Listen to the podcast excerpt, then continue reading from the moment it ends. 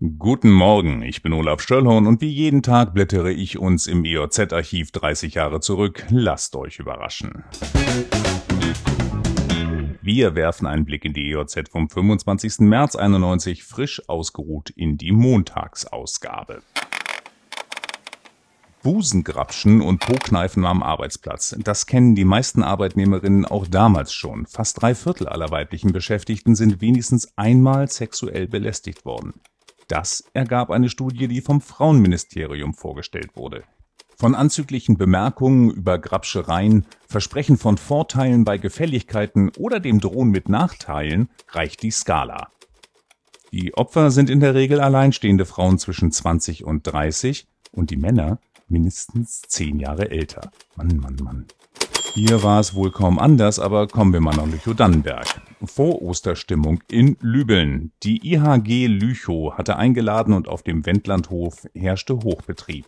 IHG-Vorsitzende Ilka Schröder-Müller war es zufrieden, zumal die Resonanz größer und die Stimmung ausgelassener war als im Vorjahr.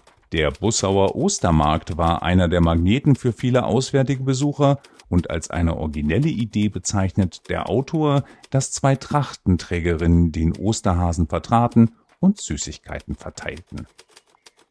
Amtliche Bekanntmachung der Bezirksregierung Weser-Ems.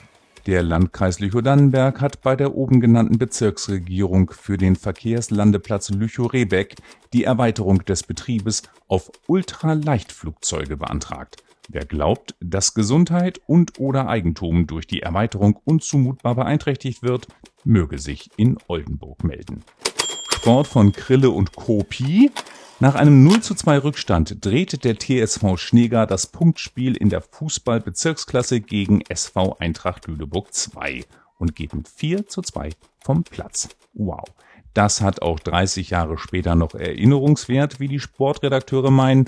Und wie lange sich Burkhard Gäfers als Trainer oder die Torschützen Bernd Schröter, Eckhard Schorling und Uwe Ahrens an dieses Match erinnerten, das ist allerdings schwer abzuschätzen. Das war's für heute. Diesen Podcast gibt es jeden Tag, an dem es vor 30 Jahren noch eine EOZ gab und ich freue mich, wenn ihr wieder einschaltet. Tschüss.